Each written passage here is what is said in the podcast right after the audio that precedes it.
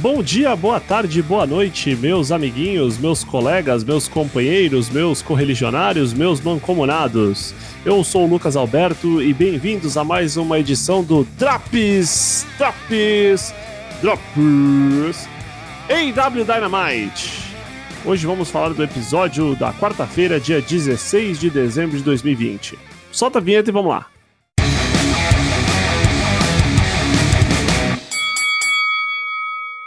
O programa começa com o tema de Hangman Adam Page, que vem acompanhado de John Silver e Alex Reynolds, os dois vestidos de cowboy, uma roupa muito parecida com a do Hangman, que ao que tudo indica não sabia né, o que estava acontecendo e fica meio puto.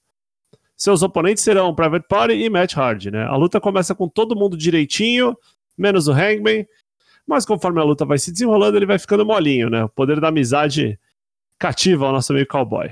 Matt Hardy, em determinado momento, toma um pescado do cowboy, morre, a Private Party fica vendida, 3 contra 2, os Cowboys dominando tudo. Mas aí, Matt Hardy volta do mundo dos mortos, salva todo mundo.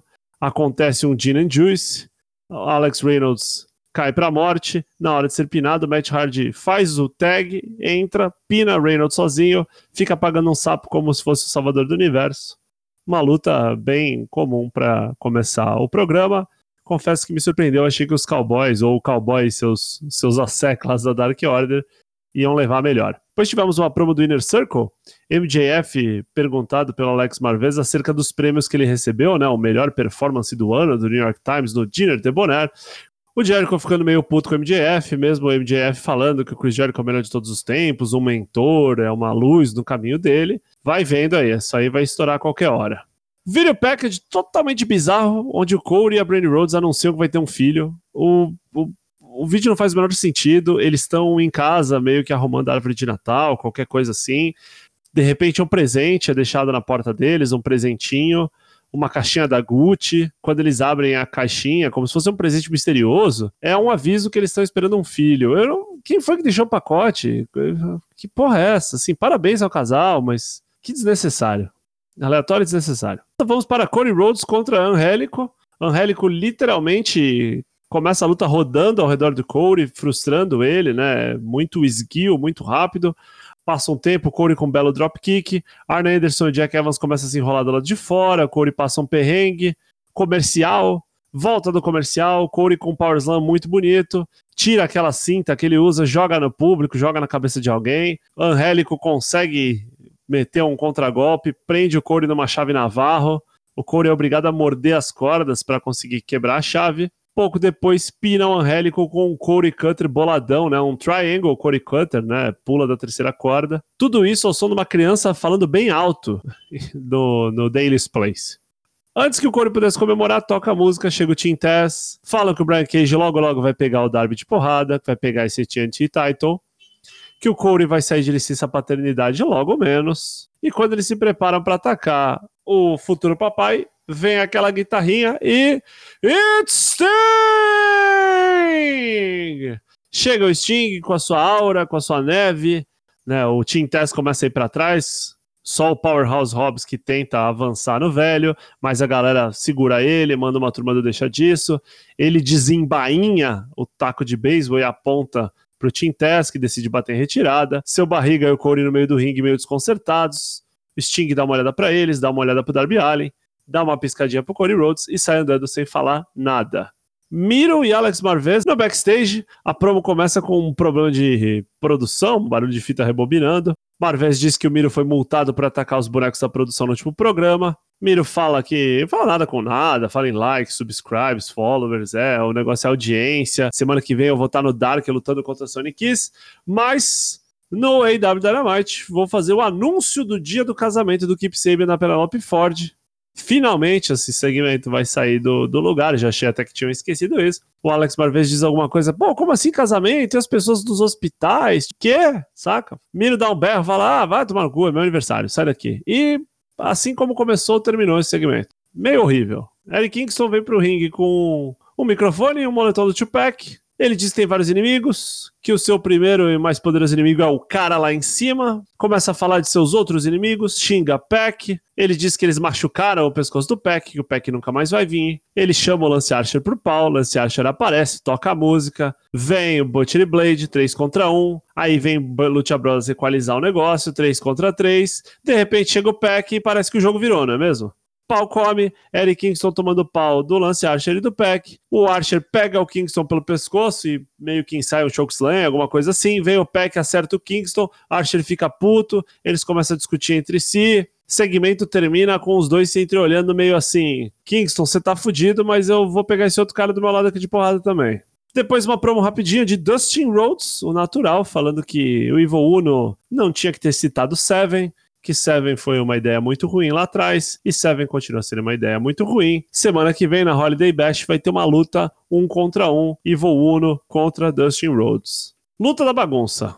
É uma luta que era prevista para ser 7 contra 7, acaba sendo 6 contra 6. Top Flight versus T-Bonds. Best Friends contra todo mundo do Inner Circle, menos o Arlon.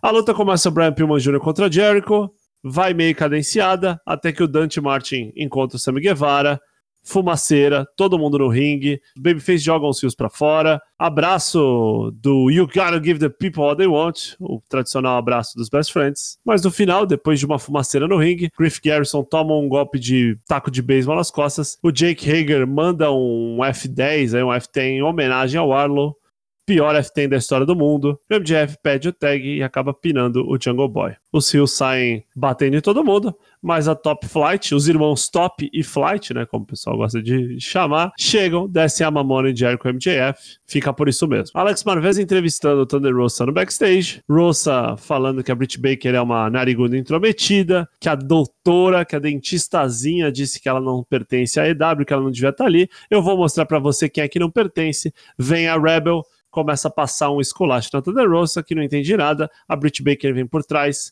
ataca ela, coloca ela no lockjaw. Enquanto ela tá presa pela Britt Baker, a Rebel joga água na cara da Thunder Rosa. Britt Baker arranca a pintura da cara da Thunder Rosa, que fica morta no chão.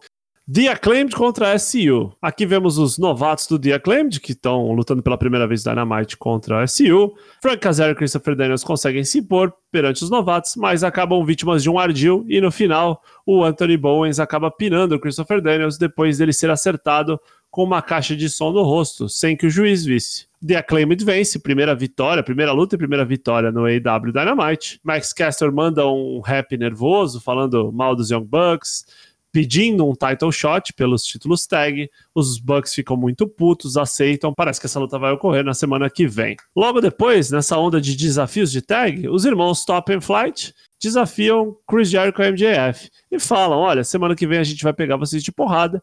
Claro, vocês podem aceitar ou podem fugir como os cagões que vocês são. E Velhice Diamante contra Big Soul e Serena Dib a luta começa com a Soul isolada e apanhando na mão das especialistas de tag. No meio da luta tem um comercial do podcast do Scorpio Sky. Quando o comercial volta, a Serena Dib já tá no ringue colocando as meninas no bolso com figure four, suplex, trocação, similares de tudo um pouco. As vilãs se recuperam, punem a Serena, hot tag pra Big Soul. Ela pega diamante com Tiger Driver e depois um Cloverleaf. A Serena Dib segura a Velhice e a diamante desiste. Vitória das Faces, elas saem comemorando até que a Nyla Rose vem por trás, ataca a Serena Dib. Vicky Guerreiro também vem ajudar. E Velhice e Diamante se recuperam, atacam a Suou até que chega a Red Velvet, né, o bolo preferido do pessoal, com uma cadeira de ferro e bota as vilãs para correr. Em mais um segmento backstage, Best Friends mandam uma mensagem pro Miro. Dizem que o Trent tá louco pro anúncio do dia do casamento, que eles vão estar no Holiday Bash. Não vem a hora de tudo isso se desenrolar. Depois de um vídeo package do Jurassic Express, a FTR aparece na cabine de transmissão no veneno com esse vídeo da Jurassic Express. Cash Wheeler e o Dax Hardwood xingando muito, falando que bagunça é essa aqui, vocês estão loucos da cabeça, caralho, a gente é o, o prato principal aqui, a gente é parte do cerne aqui do, do da Tag Team Division, e vocês ficam mostrando esses palhaços aí, esse mamolengo vestido de dinossauro, vocês estão loucos? Esses caras estão se metendo no nosso caminho e a gente tira tudo que se mexe no nosso caminho. Diz aí, velho! Tony Blanchard fala umas coisas de velho, os comentaristas ficam numa tipo, tá bom, tá bom, fala aí, meu Deus, esses caras são loucos, ah, tá louco, hein, todo dia isso. E é isso, vamos pro meio evento.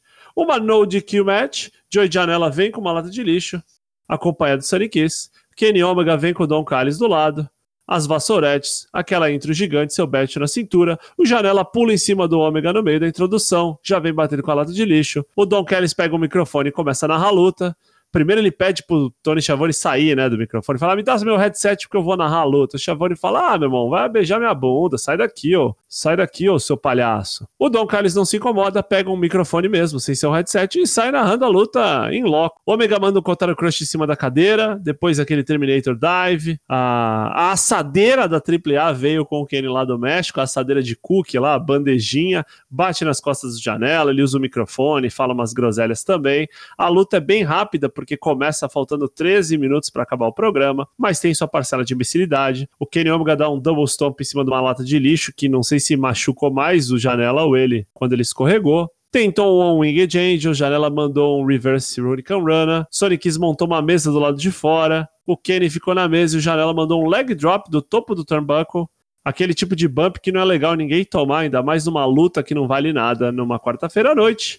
Janela tenta um Moonsault Press, o Kenny Omega desvia, dois V-Triggers e um One Winged Angel, fatura liquidada, vitória do campeão. Kenny Omega comemora bastante, mas eles são interrompidos pelo Triângulo de la Muerte. Triângulo de la Muerte basicamente chega, Peck com algumas palavras para o Ômega, mas fala: olha, o meu e o seu a gente vai resolver depois. O que acontece é que esse distinto senhor aqui ao meu lado, o senhor Rei Fênix, nunca perdeu no campeonato que decidiria quem seria o number one contender e foi injustiçado. Então, nada mais justo que ele lutar com você por esse belt. Kenny Omega dá um xilica, Don Carlos dá outro, você é um lutador, você não pode fazer nada aqui, você não manda nada. E o Peck fala, tudo bem, mas eu já falei com o Tony Khan, Tony Tornado, o Great Okan, e ele liberou e teremos essa luta, Kenny Omega contra Ray Phoenix pelo AEW World Heavyweight Championship. E fim do programa, com o Kenny Omega tendo um xilique pontos positivos do programa. Esse programa foi um filler, basicamente serviu para colocar a molecada para cima. Top Flight, é, The Acclaimed foi muito bem também. Gostei do desafio de Ray Phoenix para cima do Omega no final do programa. Achei que ia levar um tempo até a gente ter uma luta do Kenny Omega mais, vamos dizer assim, encorpada. Mas acho que eles não querem ficar atrás do que foi feito final de semana passado contra o Laredo Kid na Triple Mania. Então, vem coisa boa por aí. Pontos negativos. A ideia de colocar um comercial do podcast do Scorpio Sky no meio da luta feminina foi muito imbecil. Desrespeitoso até. Fica bem claro pro programa qual que é a luta mais foda-se da noite. A tentativa de F-10 por parte do Jake Hager também foi uma coisa grosseira, grotesca. Eu não sei se foi um. Acho que não foi nem caso de ser um bot, foi um caso de não saber o que tá fazendo mesmo. Só não sei se esse movimento foi tentado por conta de uma homenagem ao Warlow, né? Que parece que teve problemas familiares, e normalmente quando se usa esse termo é uma questão mais pessoal, assim, tem respeito ao, ao, lutador, não se costuma anunciar o motivo disso, ou se é uma coisa mais storyline related, se daí para frente vai ter algum desdobramento. De qualquer maneira, execução horrível. Esse programa, embora não tenha tido nenhum momento de absurdo destaque, teve lutas bem competentes e por isso leva a nota 7. E assim terminamos esse Drops IW Dynamite. Nos vemos semana que vem. Não esqueça de votar no Valadares Best of the Year Classic e dar uma conferida nos outros drops, NXT, Raw e SmackDown. O Four Corners Wrestling Podcast se encontra de férias, mas todo dia estamos lá no nosso servidor do Discord, discutindo o wrestling, falando bobagem e dando risada de memes. Deus te elimine!